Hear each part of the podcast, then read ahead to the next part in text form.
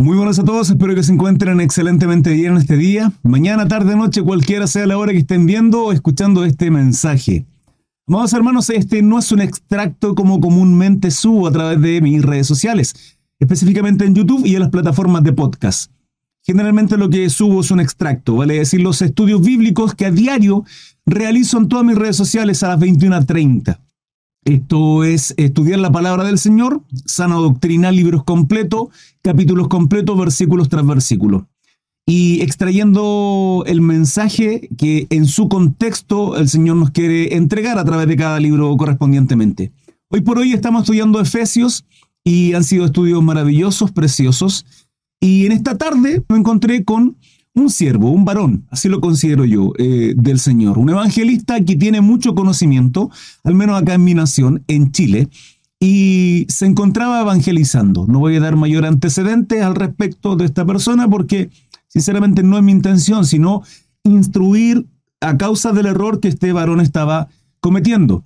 Y tiene que ver con el momento de evangelizar. Él estaba evangelizando, estaba predicando las buenas nuevas, el Evangelio de Jesucristo, y, habían y hubieron dos errores, eh, repetitivos además, em, al momento de su predicación.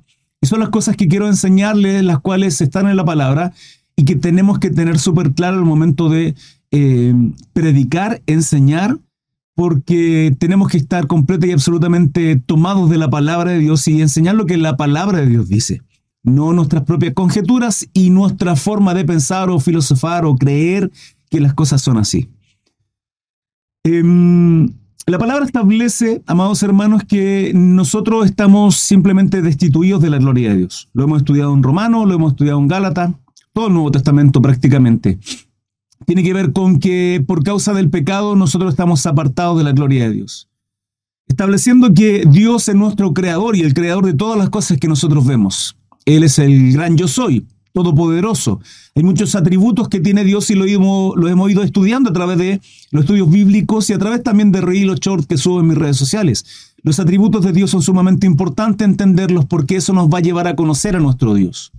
Tener un mayor conocimiento de cómo es Él y además de lo que Dios decide, qué es bueno, qué es malo, qué es correcto, qué aprueba y qué rechaza, qué aborrece y qué ama.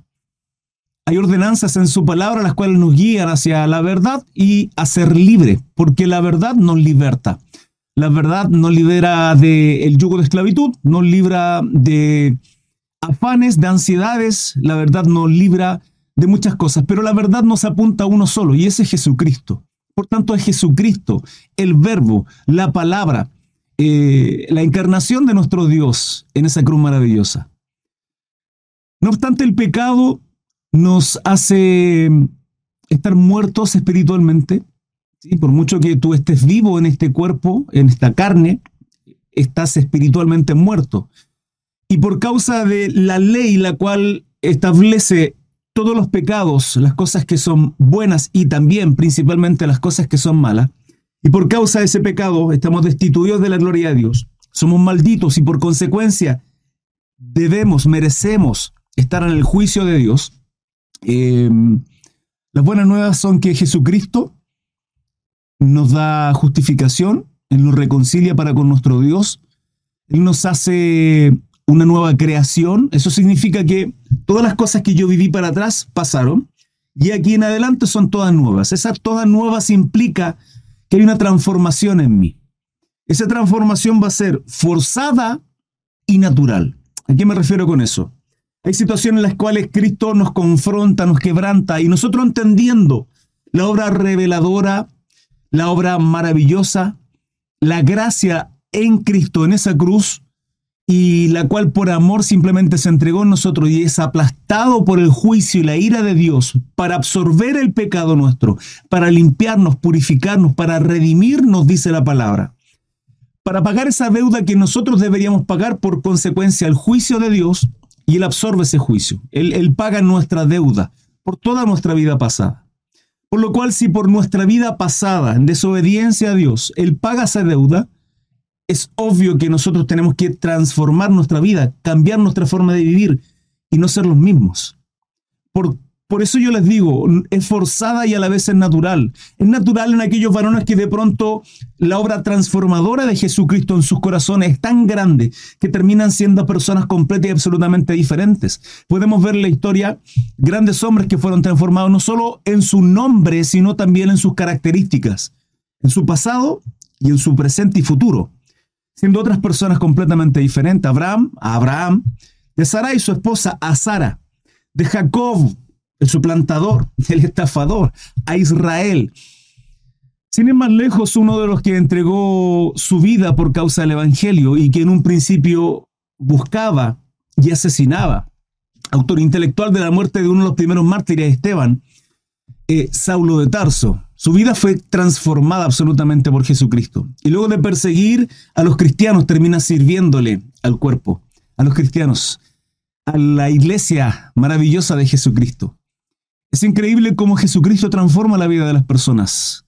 Puede transformarnos en cualquier situación, cual sea la que estemos viviendo.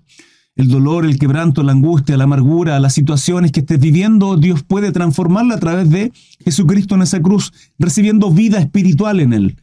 Es algo completamente sobrenatural, no tenemos la capacidad de entenderla. Y esos cambios son naturales, pero hay otras situaciones que simplemente quedan con nosotros de pronto. Y hay una lucha diaria con nuestra carne. Y eso implica que si yo entiendo que Jesucristo fue crucificado, aplastado por la ira y el juicio de Dios que yo y tú merecemos, sin embargo, Él absorbe, nos redime en esa cruz por causa de toda la maldad, por causa de toda mi desobediencia en mi vida pasada, pero de aquí en adelante recibiendo y reconociendo a Jesucristo como mi Salvador, yo tengo que hacer lo mismo. Si entiendo que Él fue crucificado por mi vida pasada, yo no puedo ser el mismo el error de este varón al momento de predicar decía que por causa de todos los pecados, Cristo tuvo que morir en la cruz. Es correcto. Y que no había nada que yo o tú pudiéramos hacer. A las personas que les predicaba les decía eso. Sino reconocer a Jesucristo, em, declarar que Él es nuestro Salvador y ya está pero prácticamente que no había una obra redentora en nosotros. No tenía que haber arrepentimiento, no tenía que haber quebrantamiento, no teníamos que transformar nuestra vida de lo que éramos antes a lo que somos ahora.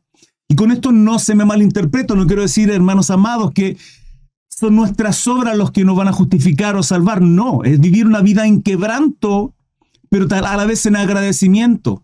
Le he ministrado en un montón de ocasiones que no podemos sino ver la cruz y sentir vergüenza por nuestra vida, sin comprender por qué Cristo nos amó y se entregó en esa cruz, porque aún nosotros seguimos siendo malos. Mientras vivamos en esta carne, seguiremos teniendo pensamientos corruptos, seguiremos teniendo un mal carácter, seguiremos teniendo actitudes que dejan mucho que decir, hermanos amados. No obstante, por eso, en nuestra lucha, nuestra lucha es no ser guiados por la carne, como lo dice en Gálatas, las obras de la carne, sino guiados por el Espíritu. Y eso significa que tenemos que ir creciendo y madurando constantemente. Las cosas viejas ya pasaron, son todas nuevas de aquí en adelante en Cristo Jesús.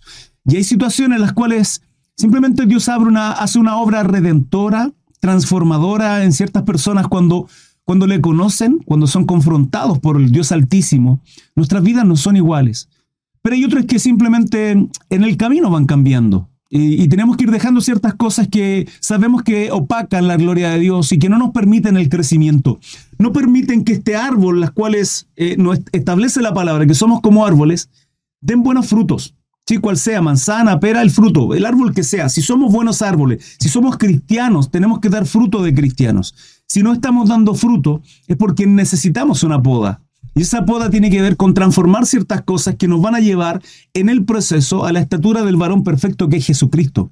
Por lo cual cuando tú y yo predicamos tenemos que enseñar que primero no es salvar, sino arrepentirnos, ser quebrantados de, de toda nuestra vida pasada.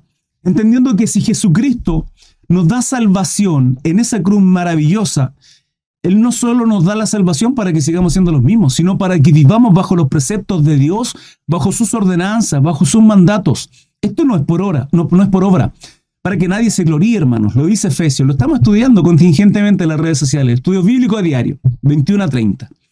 Por lo tanto, no podemos gloriarnos. Esto no se trata de somos salvos porque tú y yo hacemos esto. No. Somos salvos porque creemos en Jesucristo. Ahora, ¿cómo saber si realmente mi fe es absoluta, completa, en mi Salvador Jesucristo porque mis obras serán un fruto. ¿Un fruto de qué? De mi creer en Cristo Jesús, de que me dio vida espiritualmente, de que fui quebrantado ante su presencia y que no quiero ser el mismo. Es una lucha personal, primeramente contra tu carne, contra tu ego, contra tu vanidad, contra los deseos de la carne, por vivir una vida conforme a la palabra de Dios. Por lo cual, amado, el Evangelio no se vende. No se vende. ¿Cómo vendemos el Evangelio a alguien que tiene mucho dinero? ¿Cómo vendemos el Evangelio a alguien que lo tiene todo en el mundo? Buena situación económica, sus hijos en los mejores colegios, la mejor ropa de marca, el mejor carro, el mejor vehículo, una mansión, yate.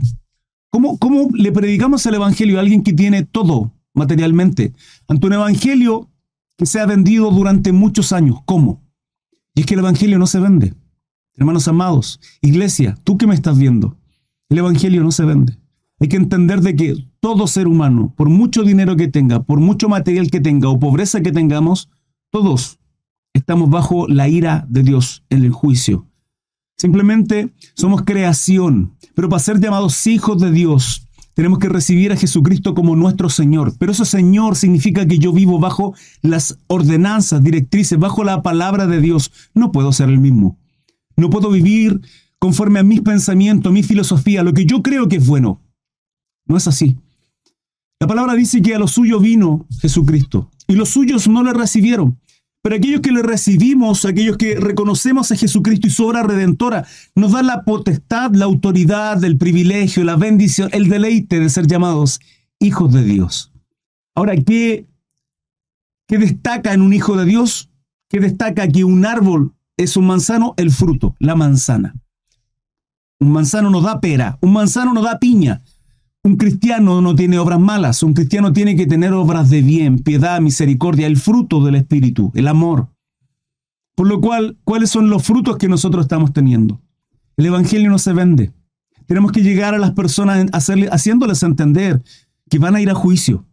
No porque lo diga yo, no porque lo creas o no lo creas tú que me estás viendo, sino porque Dios así lo define. Que por causa de la ley establece toda la maldad que hay en el hombre, resalta en nosotros todo lo malo que somos y por consecuencia el juicio de Dios. Pero para no recibir ese juicio, en Cristo Jesús hay salvación. Pero eso significa arrepentirme de toda mi vida pasada y reconocerlo y vivir bajo sus preceptos, están en la palabra de Dios. Y por último, el segundo error que comete tiene que ver con la salvación. Solo en Cristo, por gracia, no es por obra. Y él establecía que habían dos requisitos, amados hermanos, dos requisitos para ser salvo. Reconocer a Jesucristo y que ya le mencioné en la primera etapa de este estudio, de este video, pero la segunda era ser bautizado. No, no es así. Solo en Cristo Jesús nosotros tenemos salvación.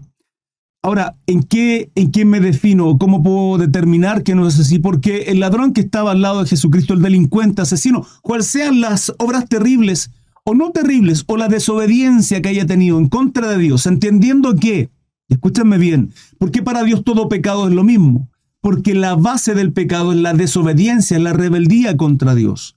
Una persona que mata, otra persona que miente, otro que adultera, otro que es fornicario, otro que es homosexual, otro que es borracho, todo es pecado delante de Dios, exactamente igual. ¿Por qué? En términos de pecado es exactamente igual, porque en todos y cada uno de los pecados es rebelarme contra Dios, es desobedecer a sus mandatos. Dios me dice no robes, no mates, ¿sí? retén tu lengua, no, no. Como se dice en buen chileno, no seas cagüinero con otro, no hables mal de otro, que es maldecir además. No forniques, no te emborraches, no seas mentiroso. Pero si Dios me da esa, esa dirección, me, pone esos límites de no debo hacer esto y yo lo hago, la base de todo pecado es rebeldía contra Dios. Simplemente le estoy diciendo yo vivo como yo quiero y no bajo tu precepto. Entonces entendiendo eso, sea cual sea la vida que este delincuente, ladrón, este pecador estaba al lado de Jesucristo. Habían dos, conocemos la historia. Y uno reconoce a Jesucristo. Lo reconoce y es quebrantado. Y él entiende que el juicio que estaba recibiendo en su carne era merecedor de aquel juicio, pero no el Hijo de Dios. no Jesucristo que estaba a su lado, el cual era varón perfecto, justo, piadoso. Y lo reconoce. Y Jesucristo le perdona. Y le dice que iba a estar en el paraíso. Pregunto, ¿pertenecía a alguna congregación? No. ¿Hablaba lengua? ¿Tenía algún don? No. ¿Era erudito en la palabra? Tampoco. ¿Guardaba Shabbat? ¿Era circuncidado? No. Por lo tanto, no es por obras, hermano. Porque tampoco ni siquiera tuvo tiempo de bautizarse. Y podrán decirme que no tuvo tiempo. Sí, no tuvo tiempo. Lo pudo haber hecho, sí, porque teniendo el tiempo para hacerlo, es un mandato de Dios en su palabra y debemos tú y yo hacerlo. Que no se malinterprete. La palabra establece que tenemos que bautizarnos en el nombre del Padre, Hijo y Espíritu Santo. Es un mandato, pero no para ser salvo.